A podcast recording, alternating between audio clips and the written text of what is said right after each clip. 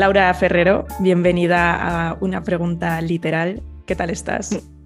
Muy bien, muchas gracias. Pues eh, mira, yo te iba a presentar como periodista, escritora, eh, también has estudiado filosofía, has sido editora, pero tú siempre dices que tú marcas en, cuando te preguntan por tu profesión otros.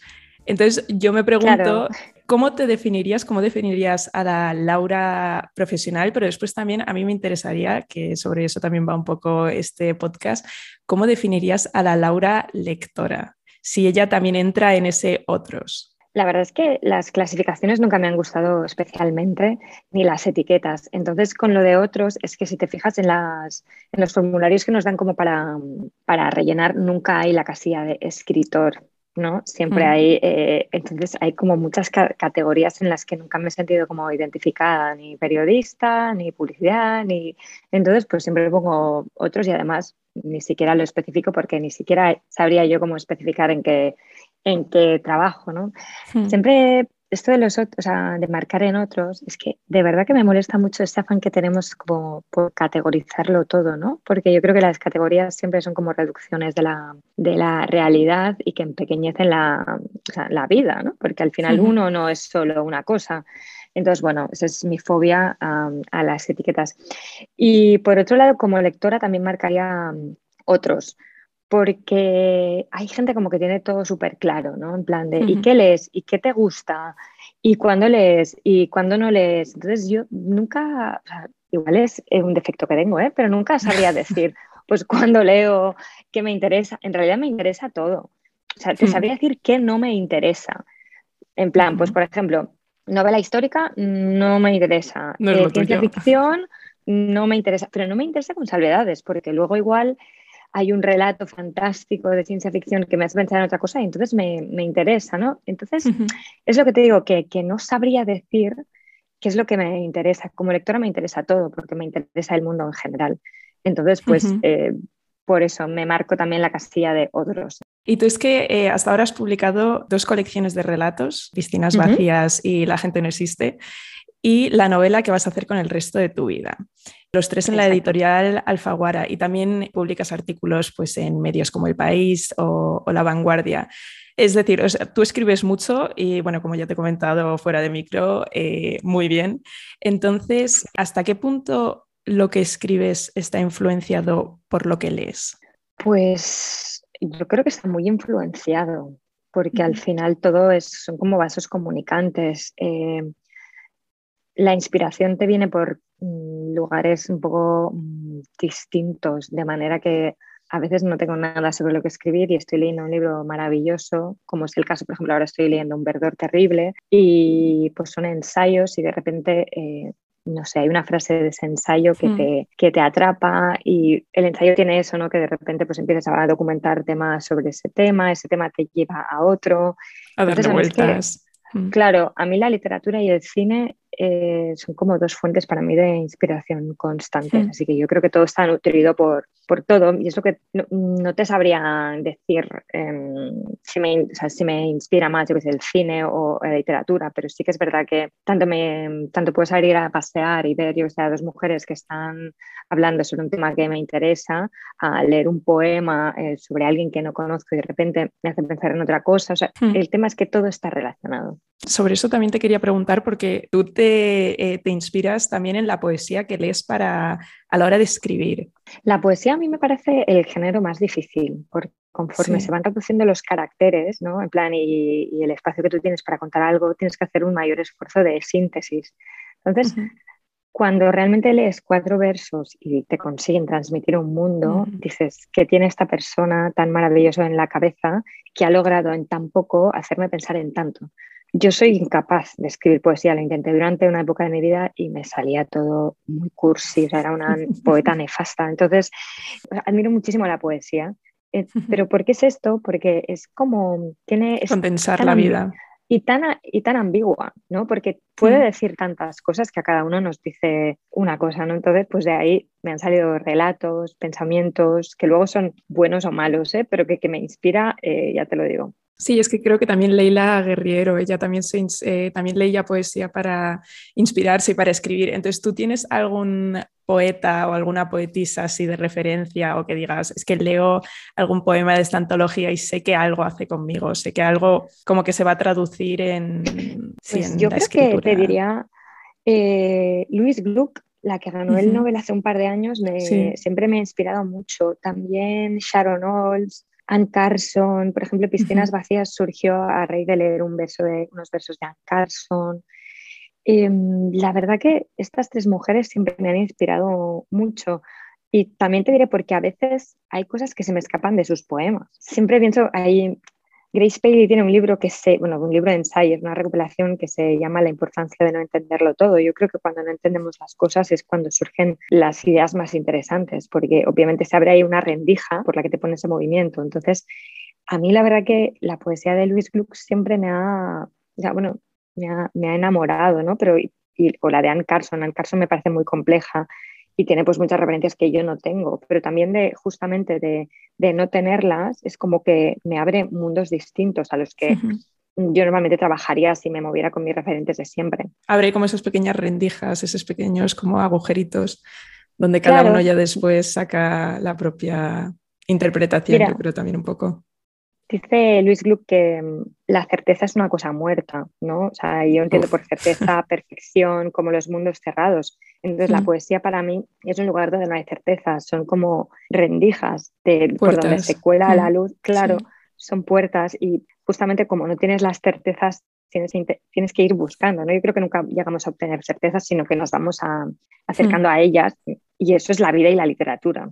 Y yo te he oído también en alguna ocasión decir que la, que la infancia nos determina en gran parte ya para el resto de nuestra vida. Entonces, em, me gustaría saber si tú de pequeña eras ya lectora, si fuiste una lectora precoz y si es que sí, qué leías y si hubo un punto, o, más bien si recuerdas algún libro que te marcó, que, que, fue uno de los primeros que dijiste, esto es, esto tiene algo, esto está haciendo algo. Pues mira, yo creo que en el, en el colegio yo no era nada lectora porque me negaba a leer lo que me daban los profesores. Yo recuerdo que en esa época nos obligaban a leer el, el barco de vapor y todas estas cosas que eran ah. como que había como niveles lectores, ¿no? El blanco era para los más pequeños, después iba a mm. el azul, el naranja y tal. Y a mí me espantaba que hubiera ese tipo de historias como tan naifs, tan ñoñas como para los niños. Entonces a mí no me gustaba leer esas cosas. Y yo empecé a leer cuando, bueno, cuando empecé a leer por mi propio pie. Entonces, em, en mi casa nunca nadie ha leído porque no son nada lectores ni pero tenían las típicas recopilaciones estas de los premios Nobel, ¿no? Entonces, pues yo empecé a leer cuando tenía 11 años, así, como cogiendo esos tomos Premios Nobel. Sí, claro, porque era lo único que había. O sea, no, no por elitismo ni nada, sino porque me imagino que ser los típicos que, que vendían, en plan bueno, los compraban. y, y yo empecé a leer entonces y me acuerdo que fue como un descubrimiento, porque ahí sí que entré de repente pues en otras realidades completamente distintas y ahí sí que me enamoré de la lectura. Yo recuerdo el primer libro que me marcó muchísimo, lo leí como con 12 o 13 años y era, o sea, ya era adolescente y, fue El Dios de las Pequeñas Cosas de Arundhati Roy. Y que, bueno, eh, era un libro como mm, que mezclaba realismo mágico, eh, o historias familiares, tenía, ocurría en la India, ¿no? Y para mí fue como, me di cuenta de que en realidad eh, leer es viajar o sea mm. que ahora lo tenemos todo muy por la mano, pero cuando tienes 12 años, de repente pues estás ahí aburridísima un verano que no tienes nada que hacer y, te vas a la India, ¿no? que decir, te abre como un mundo de posibilidades distintas. Entonces, aquel es el primer libro que me marcó y de hecho la primera novela que escribí, que fue como, empecé por ahí a los 13, 14 tal, fue un poco una imitación del Dios de las pequeñas cosas, que era muy cursi, muy cutre y ahora mismo me, o sea, me horrorizaría volverla a leer, pero sí, fue como al final uno empieza a escribir también imitando, o al menos me, mm, pasó. Totalmente. así que esa, fue mi primera experiencia. Y tú ahora en, bueno, en tema de publicación, tú has publicado ahora más relatos que, que, novelas, o sea, tienes ahí un dos contra uno, pero igualmente en España, por ejemplo, es un género que no tiene tampoco muchísima tradición, o sea, por ejemplo, en Estados Unidos o en Rusia sí que hay como más, más fuerza. Entonces, ¿Cómo es que tú te decantas por este formato? Y mm, también, o sea, ¿por qué crees que es un género que ahora sí que se está empezando a pues cada vez abrir más paso, pero que cuesta que, que los lectores se hagan con él? ¿Por qué tienes alguna teoría de por qué puede ser esto? No sé si teoría, lo que pasa es que aquí está como muy arrinconado el relato. Yo me doy cuenta, bueno, igual por un lado, porque nunca ha habido, bueno, no ha habido tanta tradición como en otros países, como decías, y claro, también es de desconocimiento. Y a veces digo, no, escribo relatos y me dice, ah, yo pensaba que eso, o los cuentos, que solo era para niños. Que si no eres muy lector, realmente has leído, habrás leído novela y tal, pero yo conozco a mucha gente que no ha leído relato corto o que no. Bueno, imagino, ya te digo que, que hay una parte de desconocimiento también y yo lo escribo también para reivindicarlo, porque creo que es un género que además, por los tiempos que corren, que tenemos la atención mucho más fragmentada, tenemos mucha más, o sea, no prisa, pero que tampoco encontramos tanto el momento como para sentarnos y meternos en una novela de mil páginas, o que cuesta más. El relato al final es una cosa de la que entras y sales, o sea, que tiene como que te puedes leer un relato cada día y no te puedes leer una novela cada día. Bueno, al menos es mi caso. Pero yo lo reivindico y sé que a, mis editores cuando les digo que estoy escribiendo relatos me dicen, ¿y cuando viene una novela? Quiero decir que al final lo que les interesa es la novela. Es como si el, el, relato fuera aquí un género menor. Para mí, la verdad que es el género que más, o sea, que más disfruto escribiendo. ¿Y por qué? O sea, ¿qué es lo que te gusta especialmente en un relato? Bueno, o sea, no es lo que me gusta de un relato, sino lo que me disgusta de la novela, quizás, ¿sabes? Eh, lo, que me disgusta de la novela, y que también es su parte más bonita, pero a mí me gusta, es como mantener esa historia en el tiempo. Tú al final estás escribiendo un relato y te saldrá o no te saldrá, pero tiene una finita, o sea, y, termina pronto, y para la cabeza eso es sano, ¿no? Como ir cerrando cosas. De repente estás en una novela y puedes estar 10 años con una novela, o 20, no sé, o uno también, pero que para mí el tema de estar sosteniendo esa historia en el tiempo es difícil, porque además yo no me dedico solo a la literatura, con lo cual tengo que hmm. hacer el hueco para escribir la novela y me, en un nivel más práctico de la vida te diría que me resulta más difícil por eso escribir una novela. ¿Y cuál te porque en realidad un relato al ser más corto también es más difícil hacer un buen cierre o tener como ese dar una buena puntada final. Entonces, tú que también has escrito una novela, ¿cuál de los dos te ha costado más ¿O notas que puede a lo mejor ser un poco más difícil de cerrar? A mí es que me gustan mucho los finales abiertos. Es lo que decíamos de las certezas. Tú al final si abres un mundo, le tienes que, bueno, yo creo que tienes que incluir al lector, como considerarlo parte de la historia también. Entonces, si tú les das el típico final de y fueron felices y comieron perdices, ahí el lector no tiene que hacer nada. Pero si tú, sin embargo, pues les, les dejas como, bueno, y esto acaba aquí, pero la historia es tuya ahora, no es mía.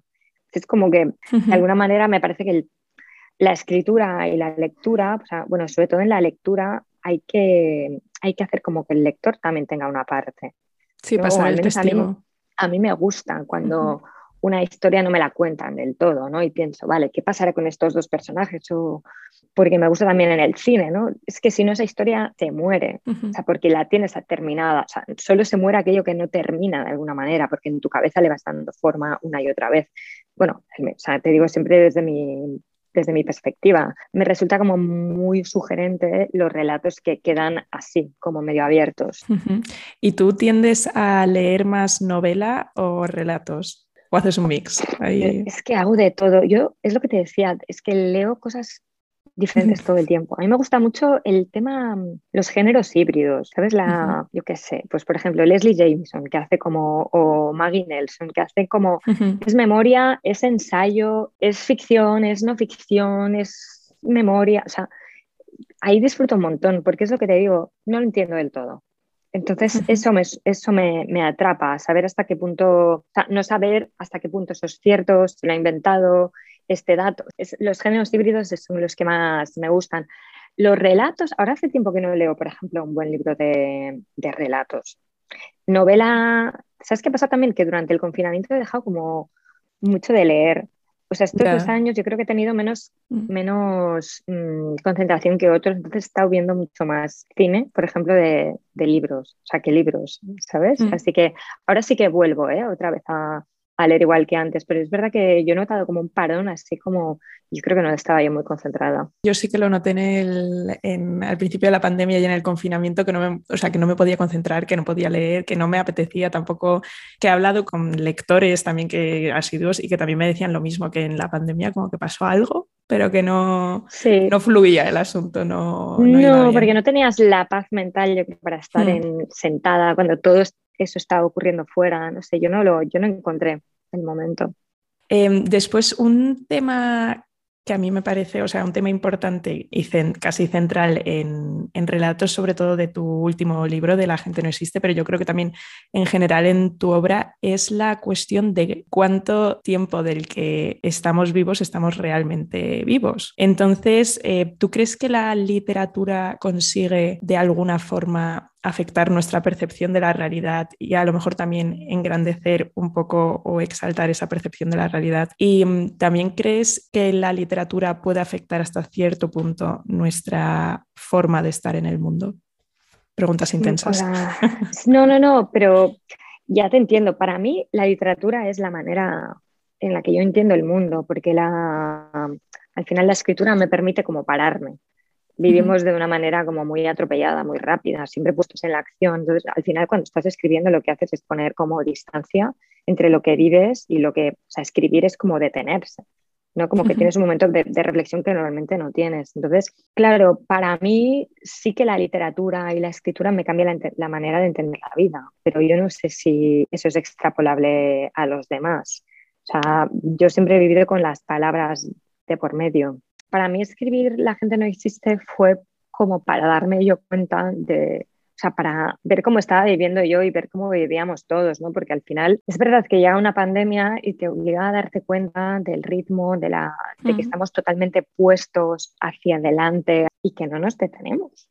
¿no? Entonces, en estos relatos que escribí fue como pensar en todas las veces que decimos que estamos aquí, pero en realidad no estamos aquí.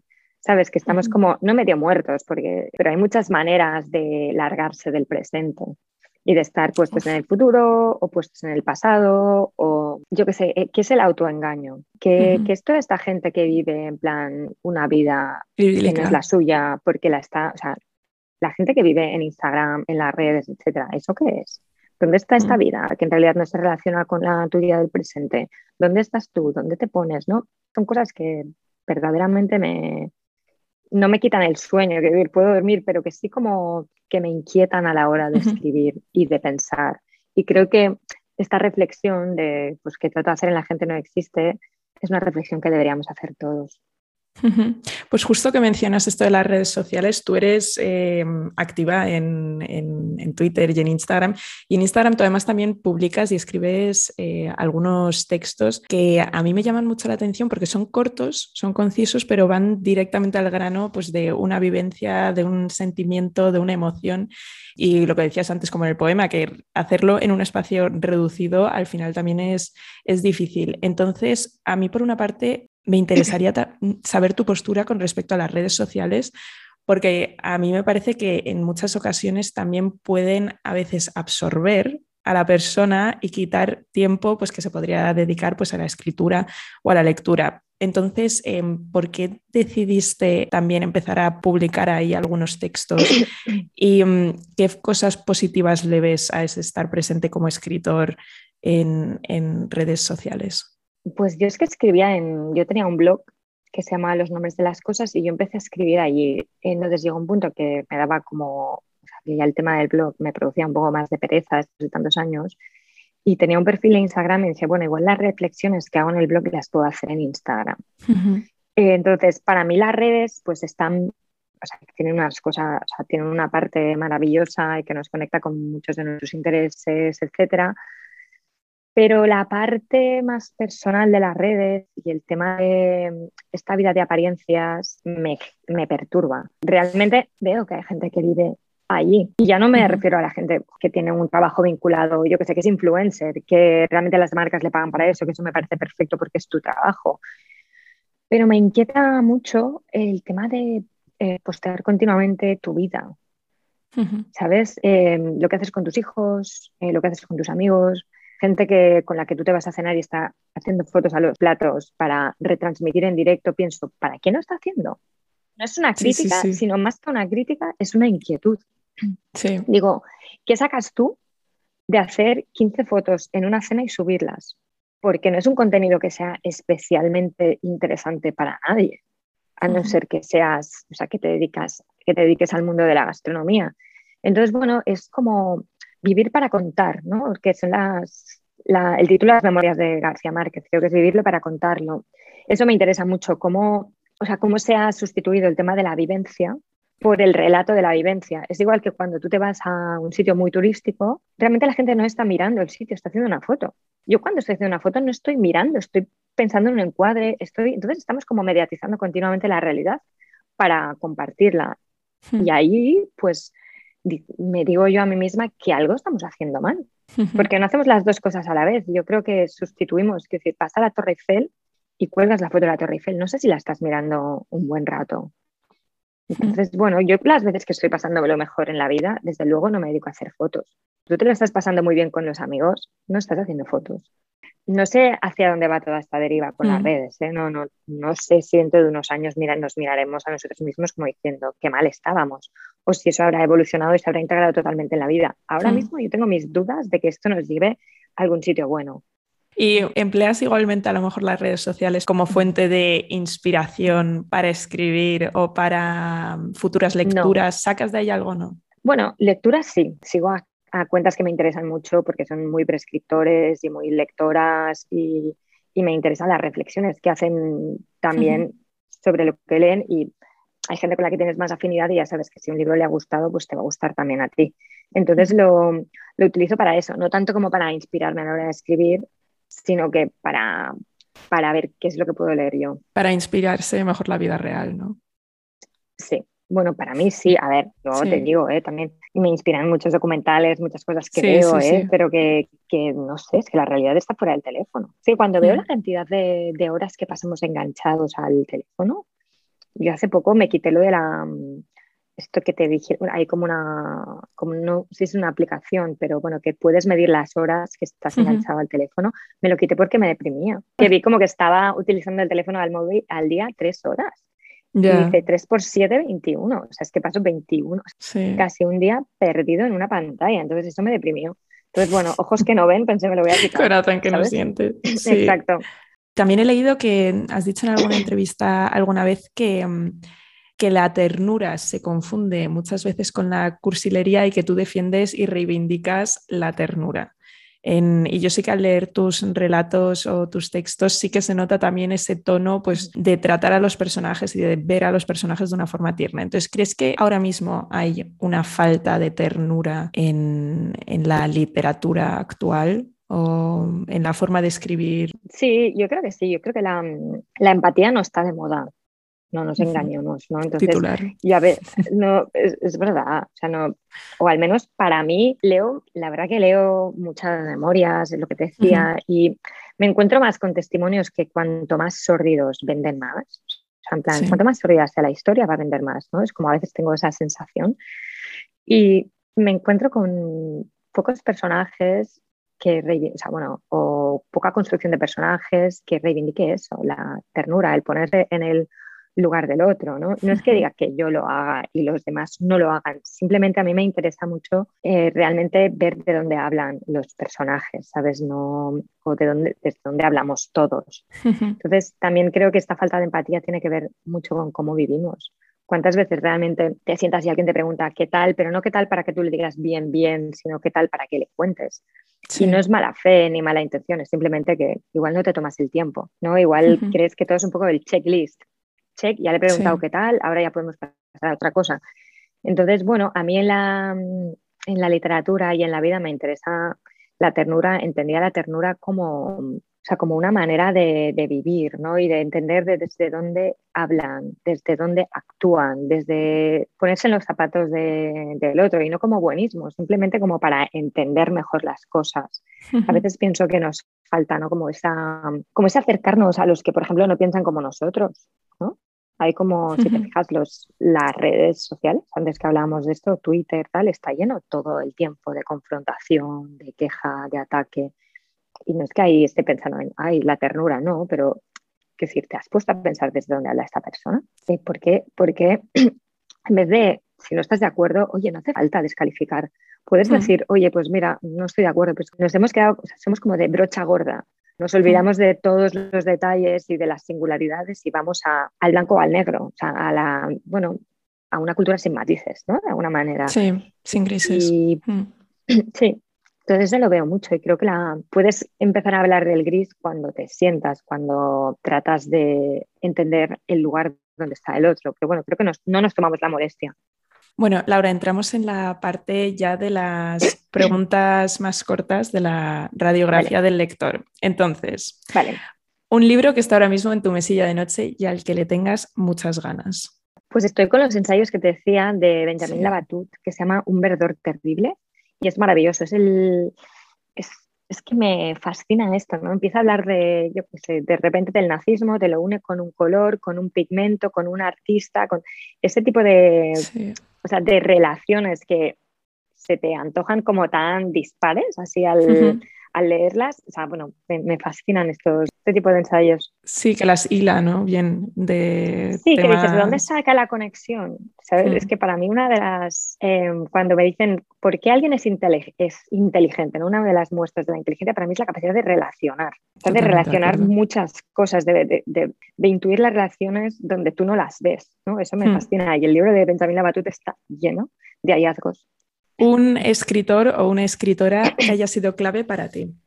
Pues ahí te diría a Raymond Carver, porque la primera vez que yo leí un relato fue Catedral de Raymond Carver. Entonces yo creo que ahí me enamoré de una manera de contar, porque además me abrió como un mundo de posibilidades, en el sentido, yo no sabía que se podían escribir relatos, ¿sabes? porque yo había leído solo novela.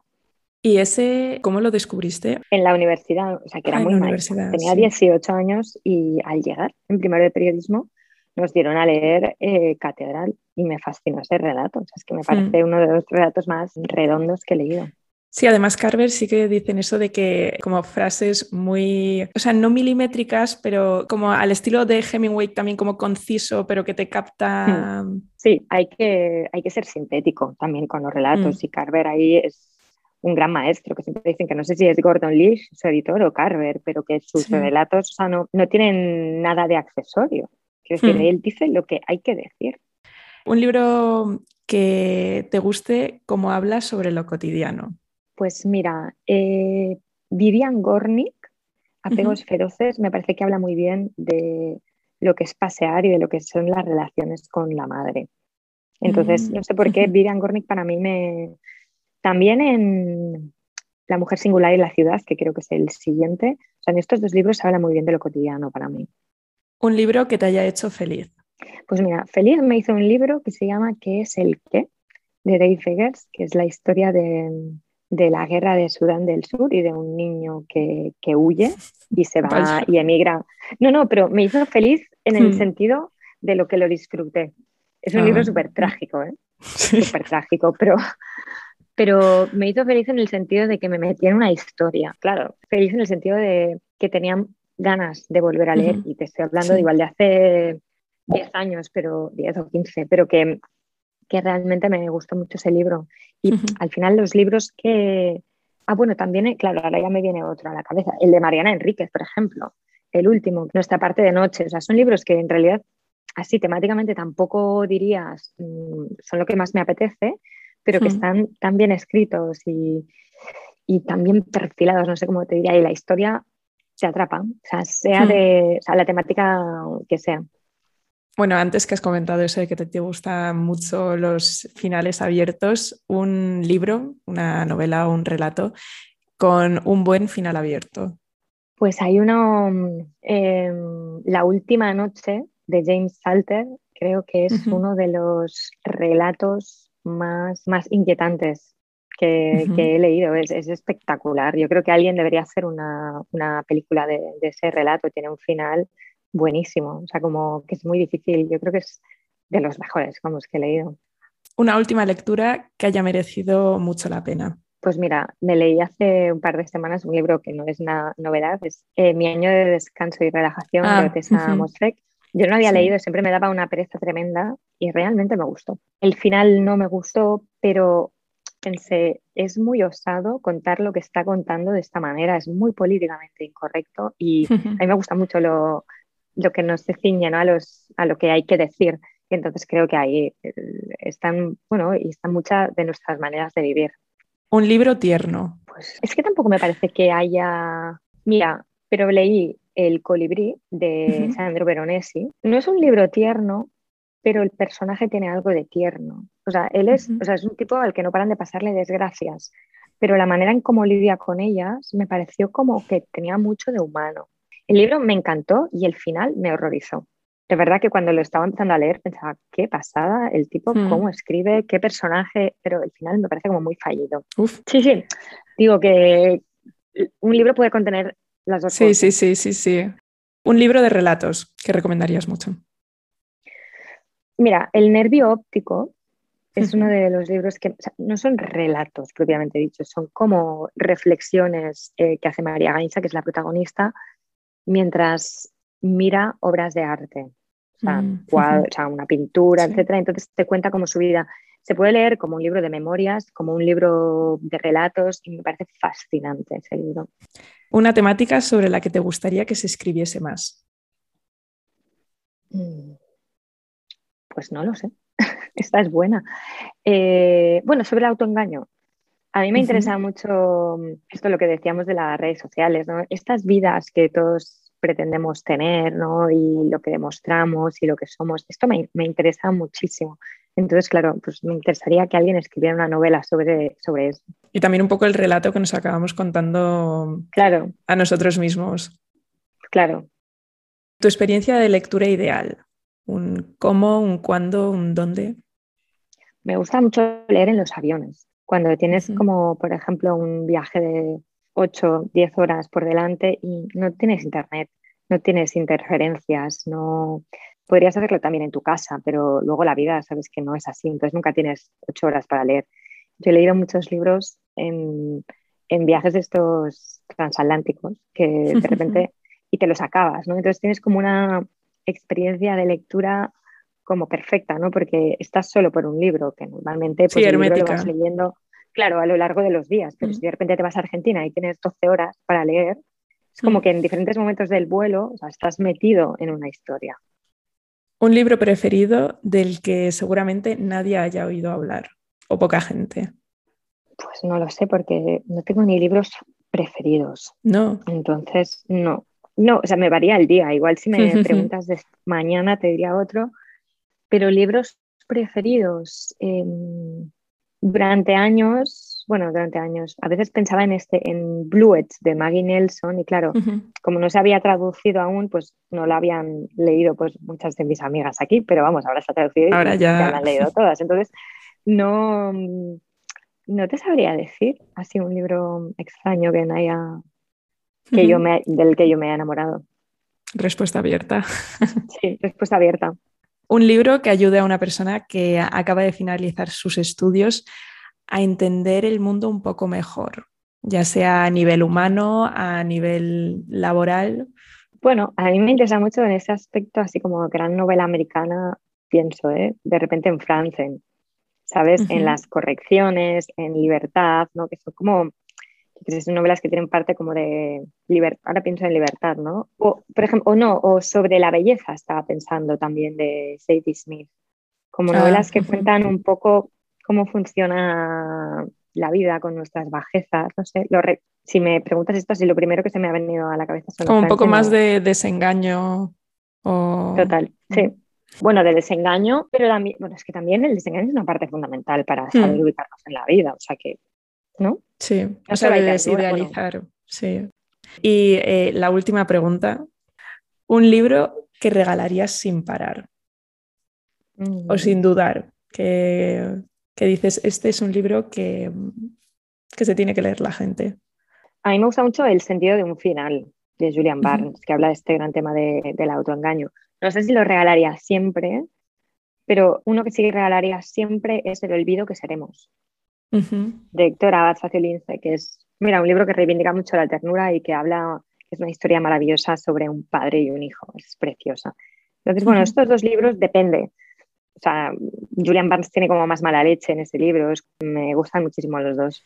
Sí, yo sí me lo leí en inglés, sí. Julian Barnes tiene su. Sí, sí, sí. tiene su qué siempre. bueno, Laura, eh, muchísimas gracias por, por, este rato, por esta conversación. Yo me lo he pasado fenomenal, la verdad. Yo también, muchas gracias.